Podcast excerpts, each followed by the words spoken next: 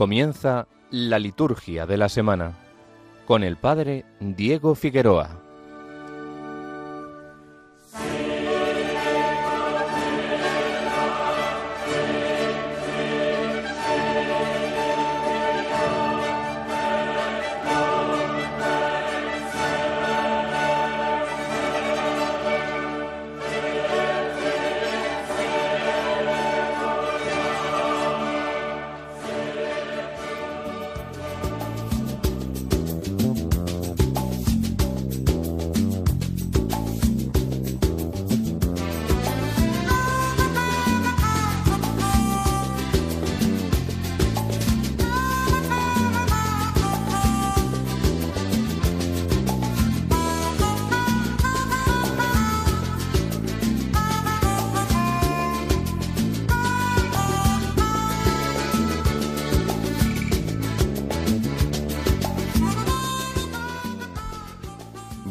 Amigos, bienvenidos un sábado más a la liturgia de la semana. Aquí estamos en Radio María en esta noche de sábado, sábado 9 de diciembre, ya con esto del puente no sabe uno en qué día vive. Sábado 9 de diciembre y estamos comenzando este programa en el que vamos a hablar de la segunda semana del tiempo del Adviento, ¿verdad? Hemos entrado ya en ella con el rezo de las vísperas y con eh, la celebración de la misa. Los que hayan participado ya en misa esta tarde, hemos entrado ya en la segunda semana del tiempo del Adviento. Por eso vamos a dedicar el programa de hoy a, bueno, eh, hoy aparece Juan el Bautista en el Evangelio.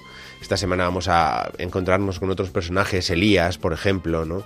O hemos visto cómo esta primera semana del Adviento estaba muy dominada por Isaías, ¿no? El profeta Isaías. Así que vamos a acercarnos un poco a todos estos personajes, eh, un poquito, un poquito, para que podamos conocer un poquito y situar bien eh, por qué aparecen, por qué aparecen constantemente, qué significa su presencia en estos domingos, en estos días del Adviento y sobre todo para que aprendamos también a rezar con estos personajes. la liturgia de la semana la liturgia del Adviento es muy rica en, matices y nos permite que a lo largo de los días podamos ir creciendo y avanzando pues sencillamente en, ese camino de espera del Señor en el que nos encontramos, en ese deseo de salir al encuentro del Señor en el que nos encontramos, que yo creo que es un bonito camino, un bonito camino en el que nosotros podemos ir creciendo en santidad. Así que este es el programa que tenemos en, en esta noche, lo vamos a acompañar con música, música del tiempo del Adviento, para que vayamos eh, también reconociendo algunos elementos propios. Hemos empezado con música de Alaska, esto no tiene nada que ver, ¿no? Pero,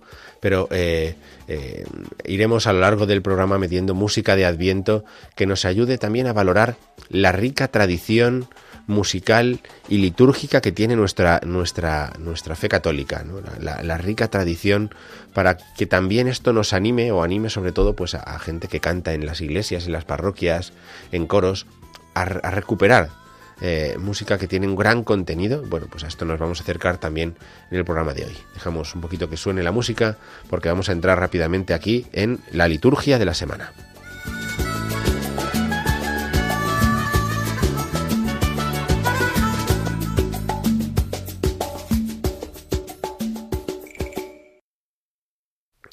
Comenzamos con esta liturgia de la segunda semana del tiempo del Adviento. Vamos a recorrer este camino tan bonito que es la segunda semana. Eh, la primera es todo sorprendente, ¿verdad? Porque la primera son eh, el profeta Isaías, eh, la llamada a, esperar al Señor, la segunda venida. Es algo muy unido a, lo que hemos escuchado también al final del año litúrgico en, en Cristo Rey y todas esas fiestas.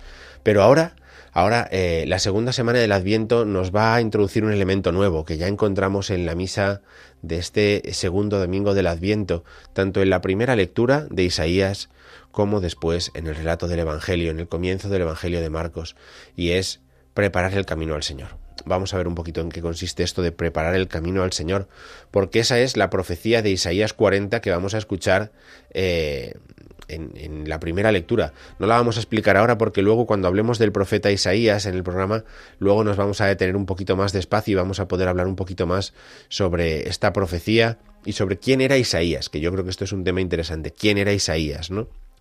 Pero sí que es cierto que Isaías en el capítulo 40 eh, de, su profecía eh, pide preparar un camino al Señor, un camino en el desierto, ¿verdad? Y esa cita de Isaías la retoma Juan el Bautista. La retoma en los primeros versículos del Evangelio según San Marcos. Fíjense que estamos comenzando el Evangelio de Marcos. ¿no? Marcos es el evangelista que nos va a acompañar durante todo este año, ciclo B.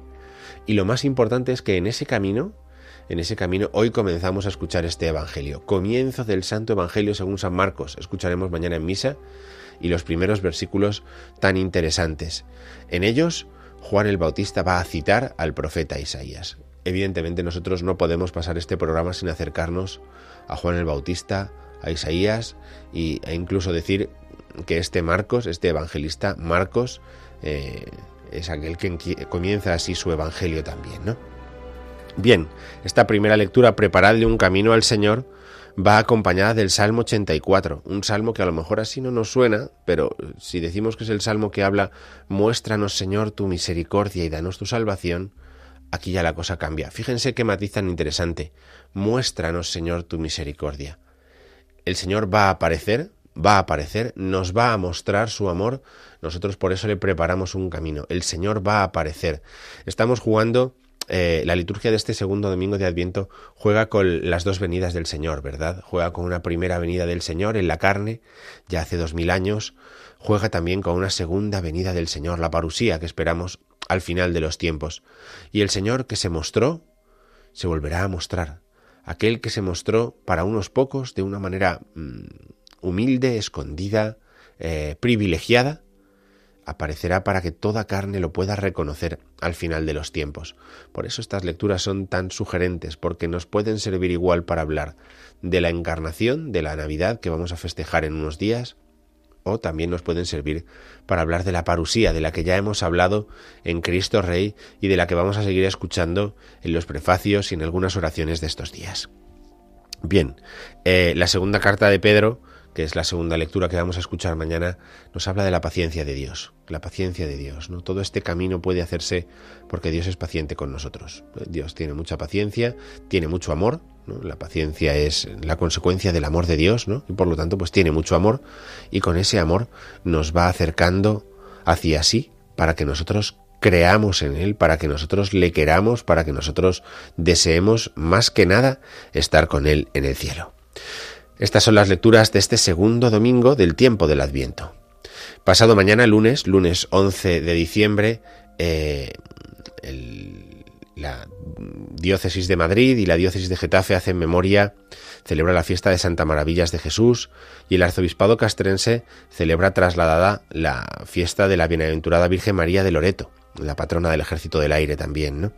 Pero aparte de esto, el resto haremos memoria de San Damaso o comenzaremos la segunda semana de Adviento con la misa del lunes de la segunda semana de Adviento. La primera lectura será la profecía de Isaías, fíjense que llevamos una semana de Adviento y la primera lectura siempre, todos los días, ha sido del profeta Isaías y esta primera lectura irá acompañada del mismo salmo que vamos a escuchar mañana domingo, el Salmo 84. He aquí nuestro Dios, que viene en persona y nos salvará. Esta eh, profecía de Isaías, que viene Dios en persona y os salvará, se ve completada con Lucas 5, el pasaje de Lucas 5, aquel en el que eh, las gentes ven a Jesús, reconocen las maravillas que ha hecho, y esas maravillas van a dar pie a que ellos puedan valorar que se está cumpliendo la profecía.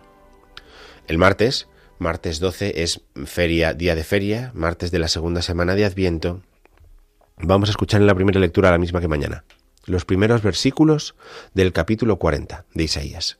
Y el Evangelio Mateo 18. Dios no quiere que se pierda ni uno de estos. El miércoles es memoria obligatoria, Santa Lucía. Una de esas fiestas que ayudan a caminar en el Adviento es Santa Lucía, pues a ella eh, recordaremos en la misa del miércoles 13 de diciembre. Santa Lucía, Virgen y Mártir. Isaías 40 y Mateo 11. Vamos a seguir escuchando, a seguir mm, escuchando esta liturgia de la semana eh, mientras escuchamos un poquito de música.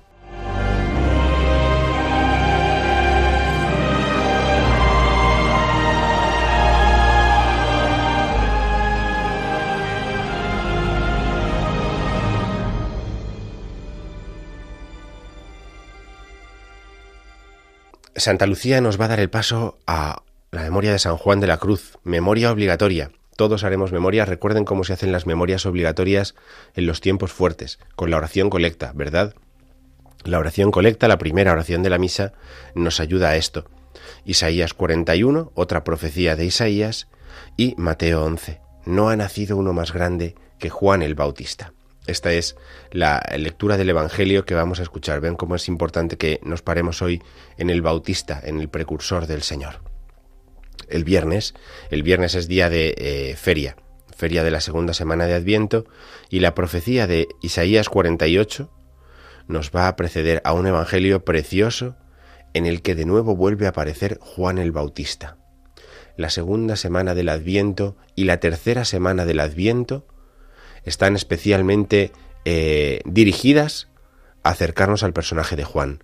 Por eso, eh, en estos días, sobre todo conviene que aprovechemos esta segunda semana del Adviento, porque como este año el Adviento viene tan corto, la cuarta semana prácticamente no existe, porque el cuarto domingo de Adviento es ya día 24, con lo que la semana que viene va a ser semana ya de ferias mayores, pues sí que conviene que aprovechemos esta semana para fijarnos en la figura del Bautista, en la oración, en la contemplación, en la liturgia de la Iglesia, porque la siguiente ya va a pasar mucho más desapercibido. Vamos a cambiar el ciclo de lecturas, vamos a cambiar el ciclo de personajes y entonces el Bautista este año mm, va a pasarnos un poco más desapercibido. ¿no? Por eso aprovechemos esta segunda semana para valorar más la, la figura del precursor del Señor. Y el sábado, el sábado será sábado de la segunda semana de Adviento, escucharemos, fíjense, una lectura del libro del eclesiástico. ¿Por qué escuchamos una lectura del eclesiástico en un tiempo en el que estamos escuchando a Isaías? Porque esta lectura habla de Elías, otro personaje al que nos vamos a acercar ahora, Elías, el gran profeta, el gran profeta Elías del Monte Carmelo, pues la primera lectura habla sobre él porque el Evangelio, Mateo 17, habla sobre Elías también.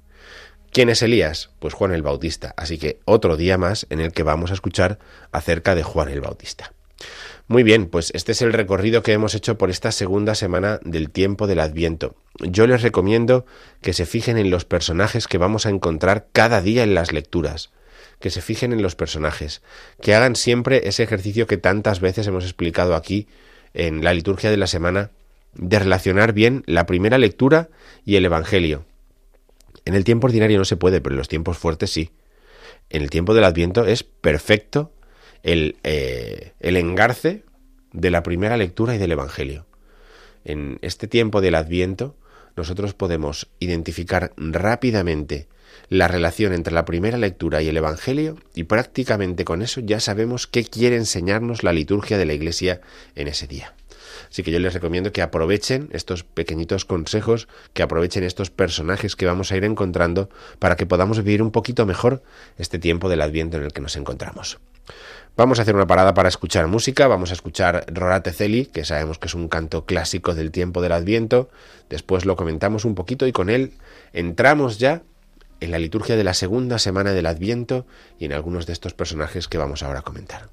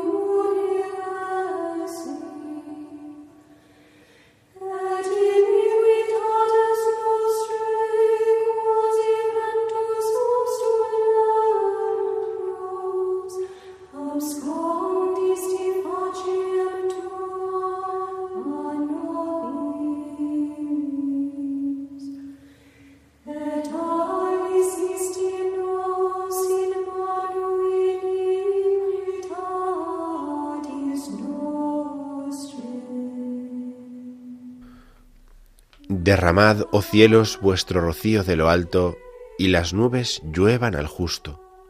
No te enfades, Señor, ni te acuerdes de la iniquidad.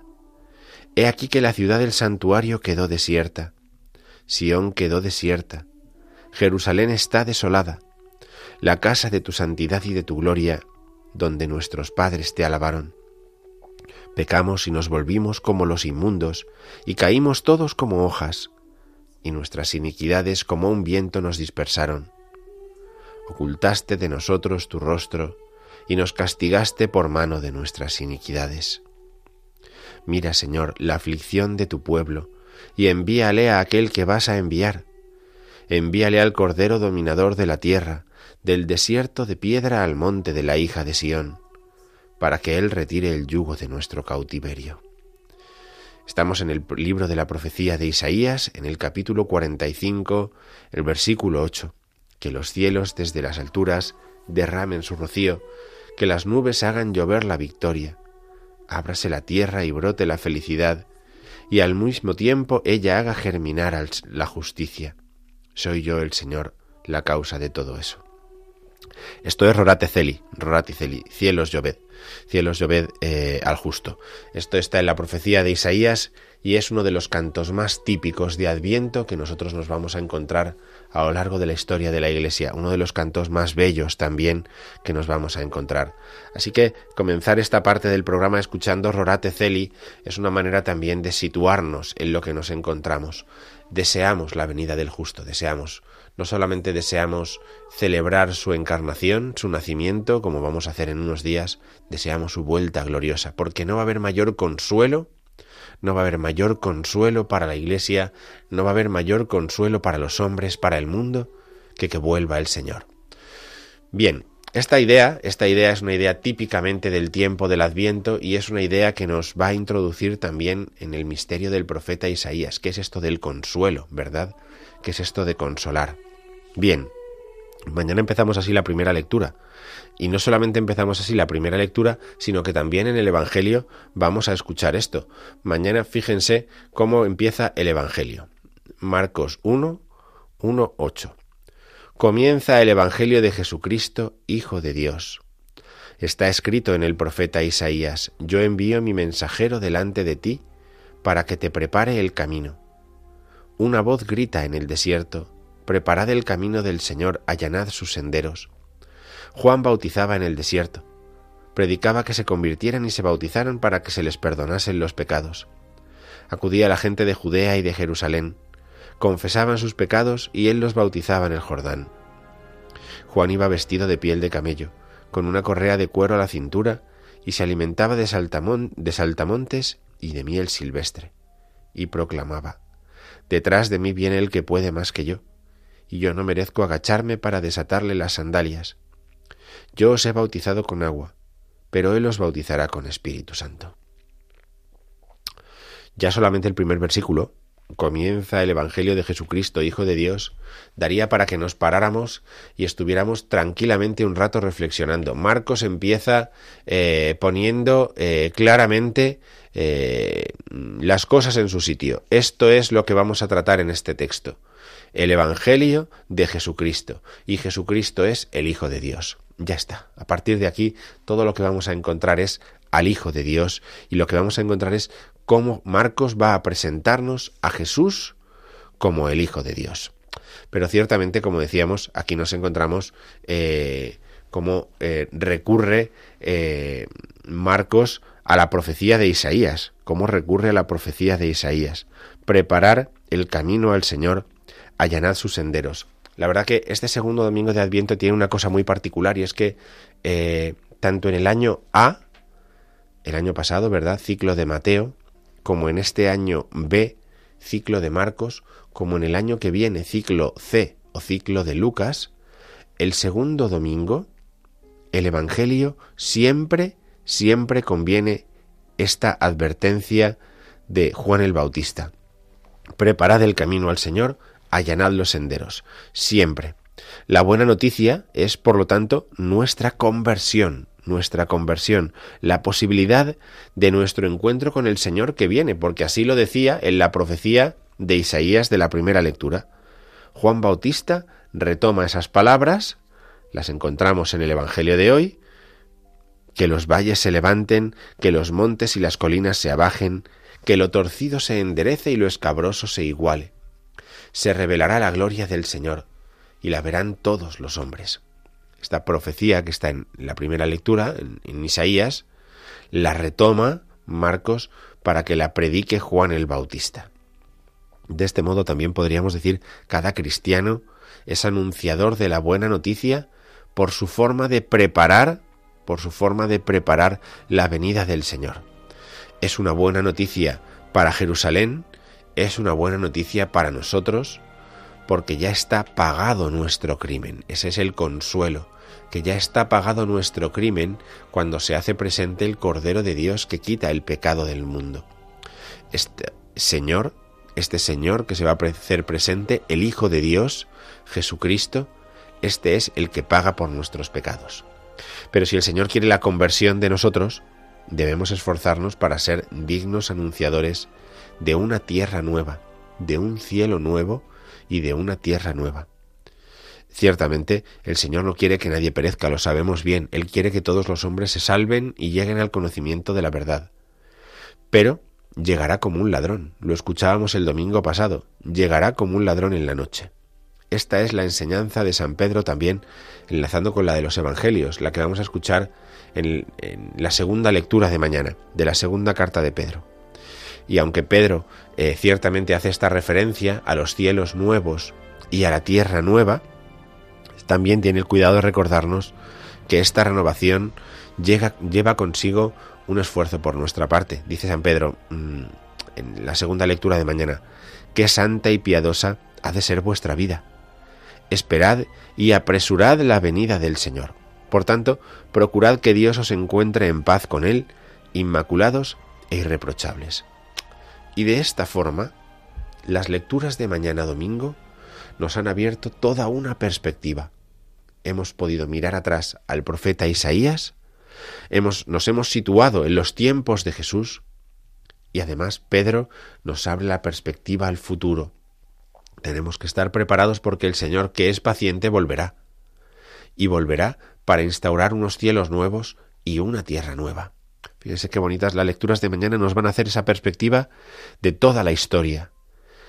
Lo pasado, lo presente y lo que tiene que llegar. Y ahí en medio nos situamos nosotros. Bien, este es un pequeño acercamiento al Evangelio de mañana y a las lecturas de mañana que nos puede servir para entrar un poquito mejor en lo que vamos a escuchar en, la, liturgia de la palabra. Vamos ahora a escuchar un poquito de música y vamos después a ir acercándonos a estos personajes que decíamos en la introducción del programa. Vamos a escuchar ahora Alma Redentoris Mater. Madre del Redentor, Virgen fecunda, puerta del cielo siempre abierta. Este es uno de los cantos de Adviento típicos a la Virgen María. Alma Redentoris Mater. Quien reza completas normalmente se lo encuentra en el canto a María, en el versículo a María eh, al final de la noche. Y lo que pasa es que a lo mejor eh, acostumbrado a, a, escucharlo o a rezarlo en español, pues se le pasa que es este Alma Redentoris Mater. Lo vamos a escuchar esta noche en el programa en tres versiones.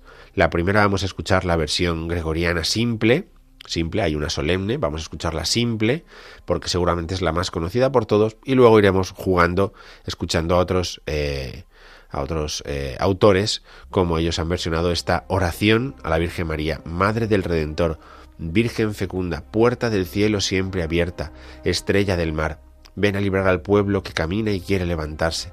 Ante la admiración de cielo y tierra engendraste a tu, a tu Creador y permaneces siempre virgen recibe el saludo del ángel Gabriel y ten piedad de nosotros pecadores. Escuchamos Alma Redentoris Mater.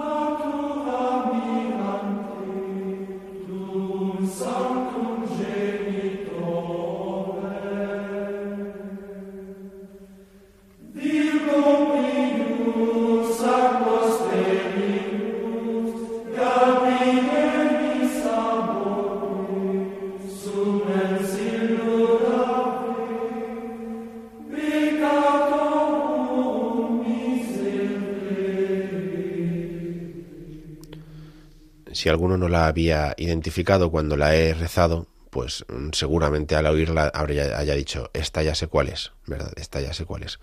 Esto es Alma Redentoris Mater, una belleza de antífona mariana. Bien, vamos a acercarnos un momento a Juan el Bautista. Vamos a hablar un poquito de Juan el Bautista porque esta semana ya el Bautista adquiere todo el protagonismo eh, en la liturgia de la palabra de la misa. Es uno de esos personajes eh, típicos del Adviento. Vamos a hablar ahora de Juan el Bautista, después de Elías, después del profeta Isaías. Vamos a dejar a la Virgen María para la semana que viene, que es la última semana prácticamente del Adviento, tal y como viene este año, para que se pueda explicar eh, el compañero de una manera más amplia, ¿no? Pero vamos a acercarnos un poquito a Juan el Bautista, porque en esta semana nos lo vamos a encontrar en el Evangelio en varios días. Y conviene que seamos conscientes. El jueves, el jueves, por ejemplo, Jesús eh, en Mateo 11 va a decir, os aseguro que no ha nacido de mujer uno más grande que Juan el Bautista, aunque el más pequeño en el reino de los cielos es más grande que él. Desde los días de Juan el Bautista hasta ahora se hace violencia contra el reino de Dios y gente violenta quiere arrebatárselo. Los profetas y la ley han profetizado hasta que vino Juan. Él es Elías, el que tenía que venir con tal que queráis admitirlo el que tenga oídos que escuche. Estos cinco versículos, cinco versículos del Evangelio según San Mateo, nos sitúan muy bien en este elogio de Juan el Bautista, porque Jesús lo que hace es esto, un elogio de Juan el Bautista. Jesús alaba a Juan el Bautista y va con su enseñanza todavía un poquito más lejos.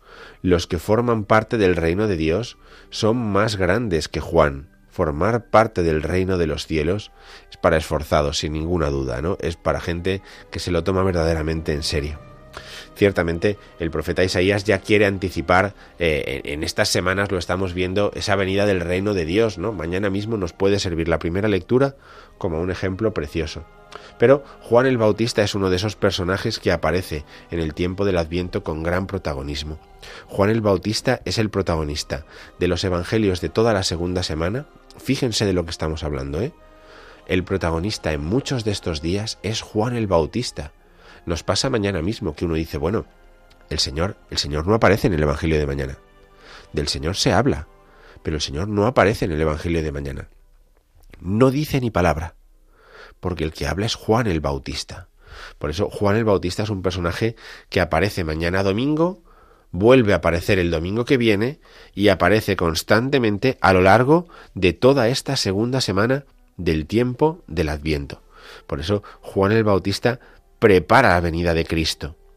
Lo precedió en su nacimiento, lo precedió en su vida pública, lo precederá en su muerte. Por eso también la iconografía cuando presenta a Jesús en la parusía, pone a su lado a Juan el Bautista y a la Virgen, aquellos que lo han precedido en su primera venida, lo precederán, lo acompañarán también en su segunda venida. Por eso es tan interesante la figura de Juan el Bautista.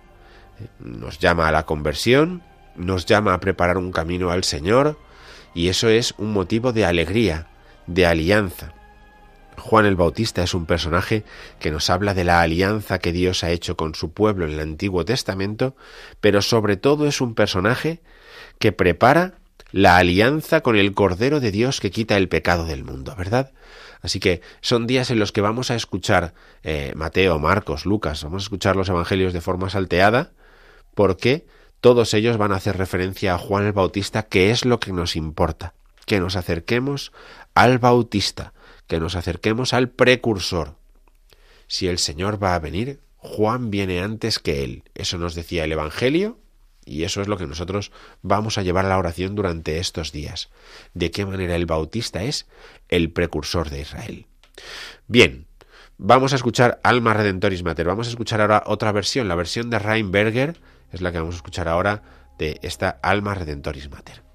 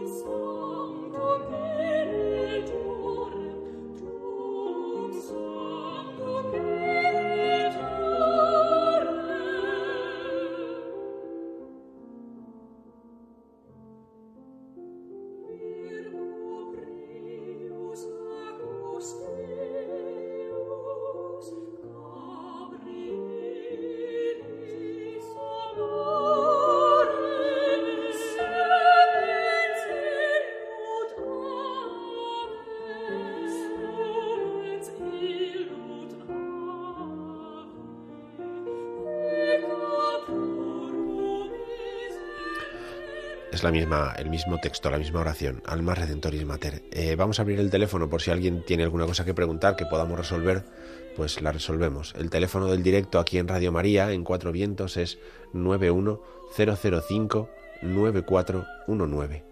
Lo repetimos, 91005 9419. Mientras tanto, pues vamos a aprovechar para eh, seguir hablando un poquito sobre Elías. Hemos dicho que íbamos a hablar un poco sobre Elías. Es que claro, este fin de semana, esta semana nos encontramos con que eh, no solamente este eh, Jesús dice que Elías ya ha venido con, con tal queráis reconocerlo, que es Juan el Bautista, sino que además Elías es un personaje al que tenemos que acercarnos.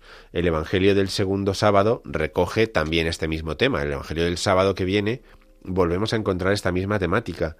Juan el Bautista estuvo encarcelado, recuerden, muere decapitado. Sus discípulos van a preguntarle a Jesús sobre Elías, porque la venida de Elías en la tradición de Israel tiene que preceder a la del Mesías. Elías fue arrebatado en un carro de fuego y vivo en ese carro volverá para anunciar la, la llegada del Mesías. La respuesta de Jesús es clara. Elías ya ha venido, es Juan el Bautista, pero no lo reconocieron igual que no reconocerán en Jesús al Mesías que va a padecer. Así que el libro del eclesiástico, por eso, decíamos antes, fíjense, vamos a escuchar el libro del eclesiástico. Las tres primeras semanas, Isaías no perdona, por así decirlo. Isaías deja paso al libro del eclesiástico el sábado que viene porque en él se habla de Elías, de la vuelta de Elías al final de los tiempos a Elías se le reserva para reconciliar a los padres con los hijos y restaurar las tribus de Israel. Es decir, Elías tiene un papel reunificador en la tradición bíblica, un papel reunificador. Él va a unir a todos para la llegada del Mesías. Esta venida eh, no reconocida es una advertencia también para todos nosotros. La venida de Elías, una venida que no se ha reconocido en el Bautista, es una advertencia también para nosotros que vamos a escuchar esto en el Evangelio el próximo sábado. Mucho más frecuentemente de lo que pensamos, el Señor viene a nuestra vida. Hay venidas de Dios para restaurar el mundo. Y reconocer a los profetas a veces no es sencillo. Reconocer a estos profetas a veces eh, es complejo. Y hay tantos que además son falsos profetas, ¿verdad? En nuestra vida, pues eh, nos viene bien eh, el escuchar este Evangelio y esta advertencia del Señor, porque a Elías, al Bautista, hay que aprender a reconocerlo. Se puede reconocer en el, en el, el fruto de la unidad, ¿verdad? Se puede reconocer también en la capacidad de acogida con la que el Bautista invita a todos a participar, con la que el Bautista invita a todos eh, acercarse al Cordero de Dios. A nosotros nos toca acercarnos también a Elías con esta actitud en esta semana. Bien, pues así nos acercamos un poquito a Elías, del que nos van a hablar las lecturas de esta semana, el profeta Elías, y ahora vamos a ir a, acercarnos al profeta Isaías. Primero vamos a, hablar con, con Ángel de Toledo, que quería hacernos una pregunta. Buenas noches, Ángel. Es solamente una pregunta. Es que el sacerdote ha dicho que el año que viene, para la Inmaculada, que el día que caería en, en Adviento, y por eso ese día no se celebraría la Inmaculada. ¿Es correcto lo que he oído? Eh, bueno, yo he hablado de eh, que el segundo domingo de Adviento todos los años todos los años, el segundo domingo de Adviento, eh, eh, la invitación es a preparar el camino del Señor. Todos los años el Evangelio del segundo, domingo de Adviento, sea en Mateo, en Marcos o en Lucas, todos los años el Evangelio eh, nos habla sobre preparar el camino del Señor. Otra cosa es si el, si el segundo domingo de Adviento cayera en la solemnidad de la Inmaculada Concepción de María, entonces estamos hablando de otra película. Pero como el orden es circular y se repite cada tres años, no hay ningún problema porque esto lo vamos a volver a escuchar.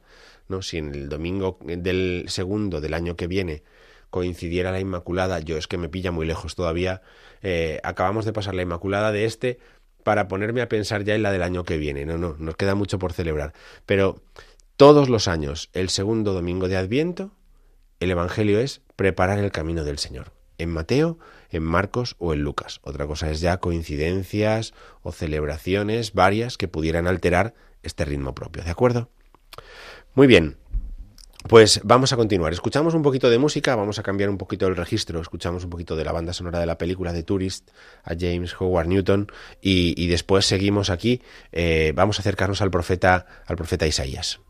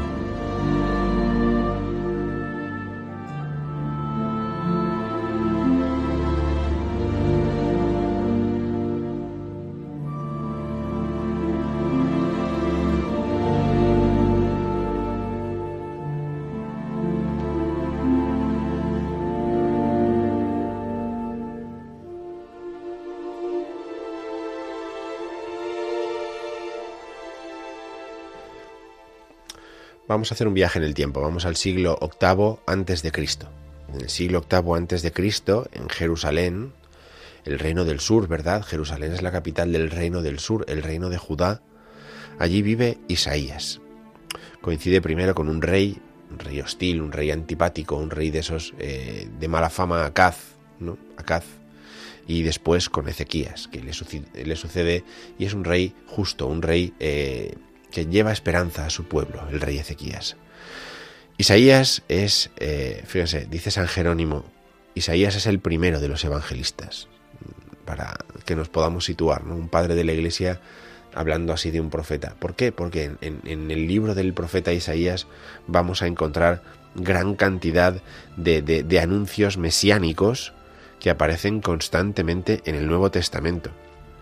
Isaías, eh, podríamos decir de él, Isaías, el nombre de Isaías significa Dios salva. Isaías y Jesús es el mismo nombre, ¿verdad? En, en, hebreo, Isaías y Jesús es el mismo nombre, Dios salva. Y el profeta Isaías es un maestro que crea una gran escuela profética que va a durar dos siglos. Fíjense, tiene tanta importancia, tanto peso la enseñanza profética de Isaías que su escuela va a durar dos siglos. Tanto es así que si nosotros cogemos el libro del profeta Isaías en el Antiguo Testamento, vamos a diferenciar en él tres partes. Tres partes. La primera parte va del capítulo primero al capítulo 39 y es la que se atribuye directamente a este profeta del siglo VIII antes de, Cristo en el reino del sur. En él están los oráculos del Emmanuel. Eh, vamos a escuchar Isaías 7 montones de veces entre el final del Adviento y el principio de la Navidad. Esa profecía de Isaías al rey Acaz de que la joven está encinta y da a luz un hijo, esa está ahí contenida, ¿verdad? Ese es el primer Isaías. Desde el, eh, desde el capítulo 40 hasta el 55, ese es el segundo Isaías. Fíjense, el segundo Isaías se sitúa casi tres siglos después, en el regreso de Babilonia, aproximadamente en el año 520 antes de Cristo. Claro, ahora van a entender mucho mejor la primera lectura de mañana, que es Isaías 40. Y el profeta Isaías anuncia la consolación a su pueblo, que va a volver a la tierra prometida, que ha acabado el destierro, que ha llegado el momento de volver a, la tierra que Dios le dio y por lo tanto tienen que hacer un camino por el desierto, tienen que preparar un camino por el desierto para volver desde Babilonia a la tierra prometida. Preparad un camino al Señor, allanad sus senderos. ¿Qué está diciendo Isaías a su pueblo? Que no van a caminar solos, que el Señor camina con ellos.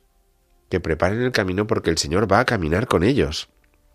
Bueno, pues esto lo encontramos en el segundo Isaías, que se llama, el que va del capítulo 40 al 55. O por ejemplo, igual están haciendo alguna memoria y está diciendo, anda, pues aquí están también los cánticos del siervo de Yahvé, los que escuchamos en la Semana Santa, ¿verdad?